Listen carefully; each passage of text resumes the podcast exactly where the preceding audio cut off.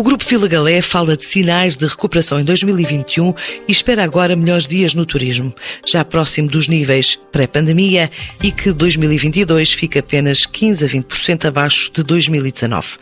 Para já fala em novas nuvens no horizonte e em preocupações como o impacto da inflação, a previsível subida dos juros e até a situação na Ucrânia. A SECA também leva o grupo a pedir medidas ao governo e a estudar projetos de desalinização desde o Algarve ao Nordeste brasileiro. Este mês arranca obras para abrir o Hotel dos Açores, outros dois no Alentejo, uma unidade dedicada a crianças e outra dedicada ao agroturismo, junto da barragem do Roxo. E tem ainda em perspectiva um projeto de inoturismo que inclui um castelo numa quinta da região dos Vinhos Verdes. Até ao verão, também quer cumprir prazos e abrir o novo empreendimento da Lagoas no Brasil, antes de inaugurar o projeto hoteleiro do Ceará. Em stand-by fica mesmo a entrada em Moçambique, e são estes planos que levam à conversa ainda online, com Jorge Rebelo de Almeida, o CEO do grupo Vila Galé. O ano de 2021 já representou uma melhoria em relação a 2020, que foi um ano de facto dramático para nós, em que deixámos de faturar, tivemos uma quebra de faturação de 70%. Em Portugal, no Brasil, tivemos uma quebra de faturação de 136 milhões de reais, o que representa também 40 eh, e tal por cento. Neste ano de 2021, o Brasil já fechou com uma quebra em relação a 2019, que tinha sido um ano bom, já só com uma quebra de 15%, e Portugal ainda teve uma quebra de perto de 50%, 48%. Mesmo assim, nós operacionalmente em 2021 demos um resultado positivo. Como o Brasil este ano ajudou Vamos também fechar o ano de 2021 com um resultado positivo e já é um recomeço. Isto explica-se como? É, porque efetivamente, como houve uma quebra grande, nós também tomámos medidas em 2021 para enxugar muitos custos uh, e para conseguir otimizar a nossa atividade. E por isso chegámos ao fim do ano com um resultado positivo em termos operacionais e mesmo em termos contabilísticos estamos à espera que seja seja positivo. Uh, e porquê? Porque o primeiro semestre de 2021 foi quase de encerramento permanente, não é? Tivemos um período, os primeiros seis meses estivemos encerrados. O agosto de 2021 já deu uma animaçãozinha, pôs-nos a moral em cima, porque voltamos a ver os hotéis a trabalhar, setembro e outubro também. Em novembro voltamos a despencar porque voltou esta famigerada variante Omicron e que agudizou novamente a situação. Mas uh, que sinais tem já deste 2022? Para este ano, neste momento, sentimos já alguns sinais positivos. As reservas estão a cair a um ritmo bem mais interessante e a partir de abril esperamos estar devagar a voltar à normalidade. É ainda difícil este ano conseguir, mesmo com o melhor dos otimismos, que é sempre o nosso caso, mas vamos estar abaixo de 2019, uh, entre 15% a 20% na faturação. Mas, de qualquer forma, enfim, depois de tudo que passamos, é um, é um resultado positivo. Agora, a pandemia está-se embora, como eu disse hoje de manhã, há outras nuvens negras no horizonte, desde logo esta guerra, se há coisa que o turismo não gosta é de climas de guerra, porque efetivamente os clientes preferem ficar em casa quando há um clima destes. Por outro lado, também a inflação está a crescer, os juros estão a subir, vão subir, e o que vai agravar não só a nossa situação de empresas, mas também a situação do país, que está muito endividado e tem uma dívida grande Agora, no meio disto tudo, o que é que há a fazer? Há que continuar a trabalhar e por isso nós não ficamos eh, a gastar energias a chorar sobre o leite derramado e vamos em frente e por isso estamos a recomeçar obras. Este mês vamos arrancar com a obra nos Açores, em Ponta Delgada. Vamos arrancar com duas obras no Alentejo, que é o, um hotel das crianças, que é o NEP Kids, Vamos também no Alentejo fazer um, agro, um agroturismo junto à barragem do Roxo. E vamos, no Brasil, temos este ano para abrir em julho, em junho, uh, o Vila Galé Lagoas, que na praia de Santo António do Carro Quebrado, e por isso, enfim, estamos com o nosso habitual uh, boa disposição e dinamismo, embora sempre preocupados, porque de facto o mundo hoje está para preocupações, para ajudar a tudo isto, temos ainda aqui uma seca que também é um problema sério para todos nós, mas posto para o turismo é dramático, não é? Se houver falta de água, vai ser dramático receber turistas com racionamento de água e por isso eu espero que de facto sejam tomadas urgentemente medidas que não são de agora, porque este nosso problema da seca não é a primeira vez que acontece, é um problema que se vem a repetir há muitos anos e nós já devíamos estar a caminho de implementar projetos de desalinização, porque é uma alternativa sempre presente e a água do oceano não falta, pelo contrário, até todos os anos está a crescer qualquer coisa por força das alterações climáticas, e por isso bem que fazíamos era copiar o exemplo dos israelitas e estar a trabalhar a sério em soluções de desalinização. Mas o Grupo Vila Galé não pode ajudar a esse nível dos projetos de desalinização? Tem algum em curso ou em estudo? Nós temos estado, ainda não implementámos nenhum projeto, porque não é barato, mas, uh, e nós achamos que esta questão do, do, do, problema da água, que é um problema, faz parte das infraestruturas básicas que cabe ao governo e aos Estados uh, assegurar.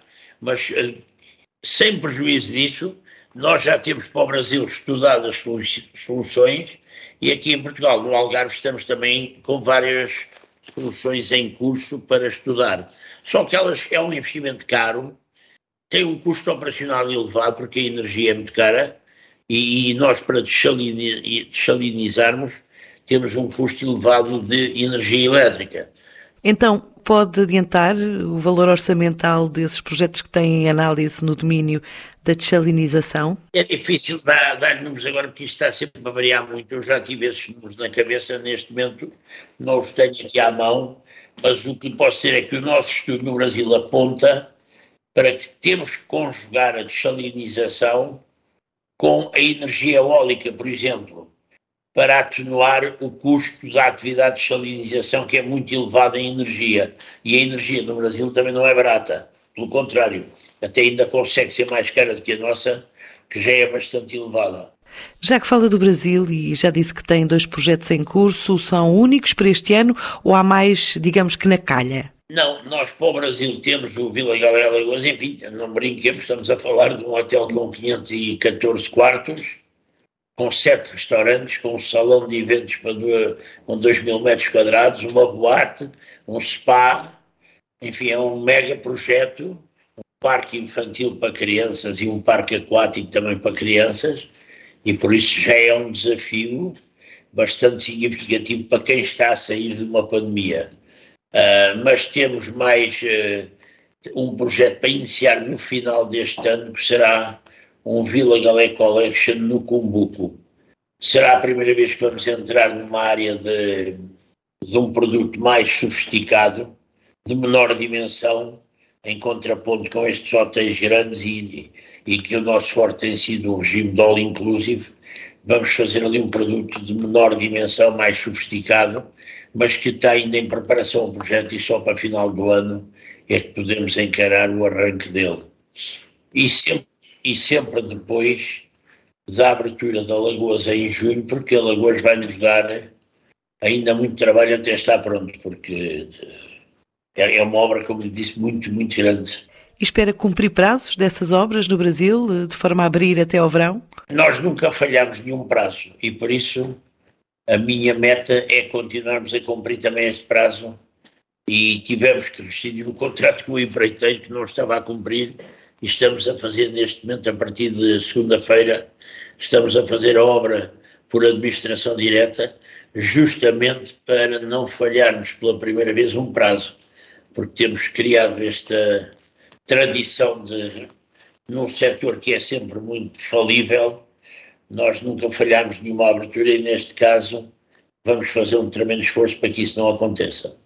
A entrada em Moçambique, tinham perspectivado que acontecesse este ano? Sempre vão avançar ou uh, já desistiram dessa ideia? Não, este ano não vamos lá. Este ano é um ano de. Já temos muito para fazer. Fazer quatro hotéis aqui em Portugal já não é brincadeira, mas este no Brasil.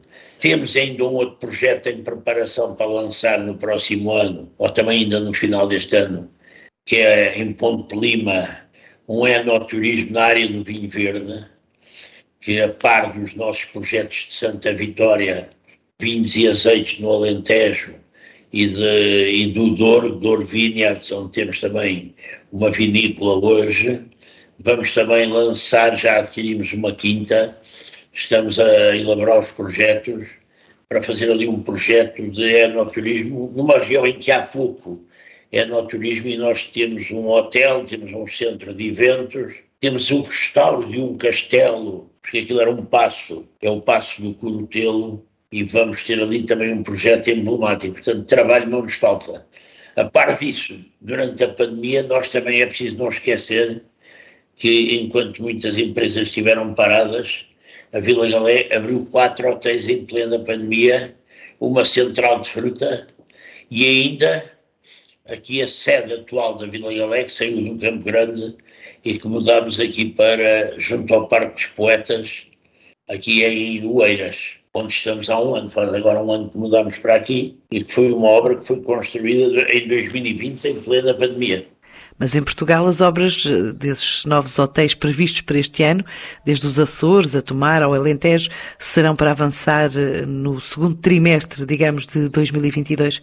O dos Açores já começámos a. Já mandámos uma equipe para fazer demolições no edifício onde vamos fazer o hotel e, portanto, a partir de meados de março a obra já está em andamento pleno e, e será para abrir no final de junho de 2023.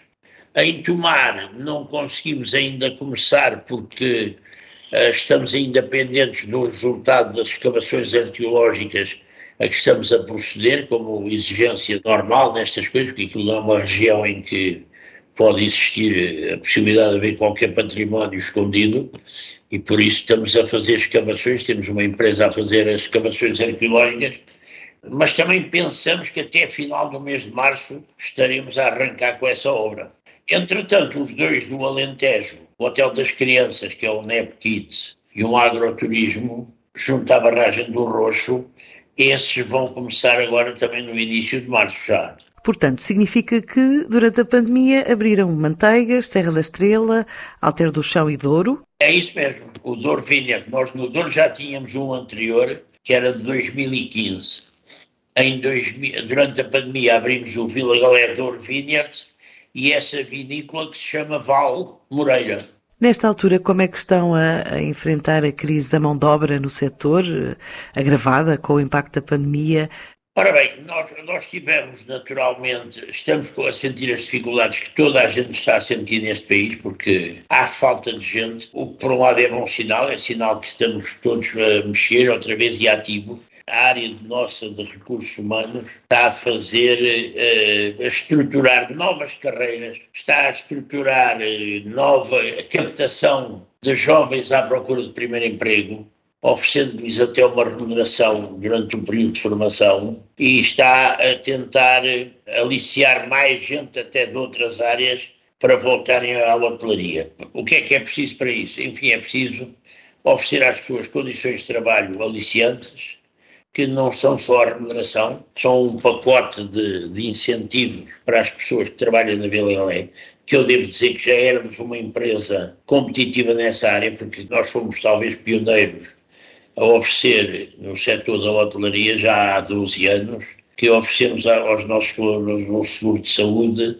eh, uma panóplia de benefícios e incentivos que chegam até a oferecer 65% de desconto em qualquer estadia, para além de prémios de assiduidade, valorização, em que oferecemos também uh, fins de semana e noites e, refeições nos nossos hotéis, até para ter as pessoas mais perto e para elas próprias se envolverem muito na nossa atividade. Agora, para além disso, eh, enfim, temos neste momento, está pela imaginação, tentar criar incentivos para ajudar as pessoas a encontrarem soluções de habitação. Mas canalizar novos contratados para locais onde já estão presentes, com unidades hoteleiras? Nos, nos sítios onde estamos, exatamente. Nós hoje já temos em muitos hotéis, para aquele pessoal mais novo, rotativo, temos alojamento para pessoal. Nós, por fim, estamos a implementar também umas trocas de experiências profissionais entre as pessoas que trabalham connosco no Brasil virem a Portugal, passaram uns períodos mais ou menos alargados, e as que trabalham em Portugal iriam ao Brasil com o mesmo desígnio. É uma troca de experiências, é uma troca de culturas que acaba por desempenhar um papel importante até para o nosso futuro, porque eu hoje acho que temos que assumir uma coisa. Temos necessariamente criar condições para atrair gente para Portugal. É preciso muito cuidado nesse recrutamento e seleção das pessoas, porque se não soubermos uh, colher bem essas pessoas aqui, vamos criar problemas sociais tremendos. Nós trouxermos gente de fora para vir trabalhar em Portugal, no nosso caso é mais fácil, como temos uh, hotéis no Brasil onde trabalham 2.500 pessoas, uh, nós podemos recrutar os que já conhecemos e que é gente boa, que trabalha connosco e que virá para Portugal já com formação nossa e, portanto, é mais fácil. Significa que estão a trazer quantos colaboradores do Brasil, ou, ou quantos pensam trazer, ou se já recrutaram lá e já não precisam de mais ninguém? Há pouca gente, estamos numa fase ainda experimental. Este ano vamos trazer da área da animação, em que os brasileiros são fortes, vamos trazer seis pessoas e estamos a mandar também alguns para o Brasil fazerem estágios também na mesma ordem de grandeza. Portanto, estamos numa fase.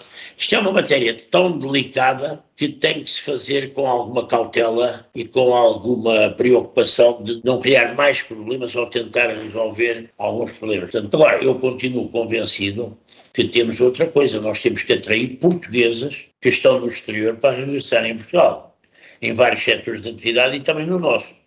Mas já fecharam o processo de recrutamento? É que estamos a três meses de época de verão e gostava de saber se já têm os meios necessários para suportar a operação em Portugal ou uh, ainda uh, ou se ainda tem algum processo, digamos, geral de recrutamento em curso, quantas pessoas precisam mais? Não, estamos ainda a recrutar gente, porque vamos ver, eu hoje não tenho dúvidas nenhumas pelos sinais que temos tido, que a procura vai crescer muito, mesmo uma atividade que toda a gente pensava que iria ter um corte grande, como é o caso dos eventos e das reuniões e dos congressos, eu penso que tudo isso vai regressar, assim que isto estabilizar um bocadinho, vai regressar em força, porque toda a gente tem uma vontade louca de voltar a ver gente, de falar com gente.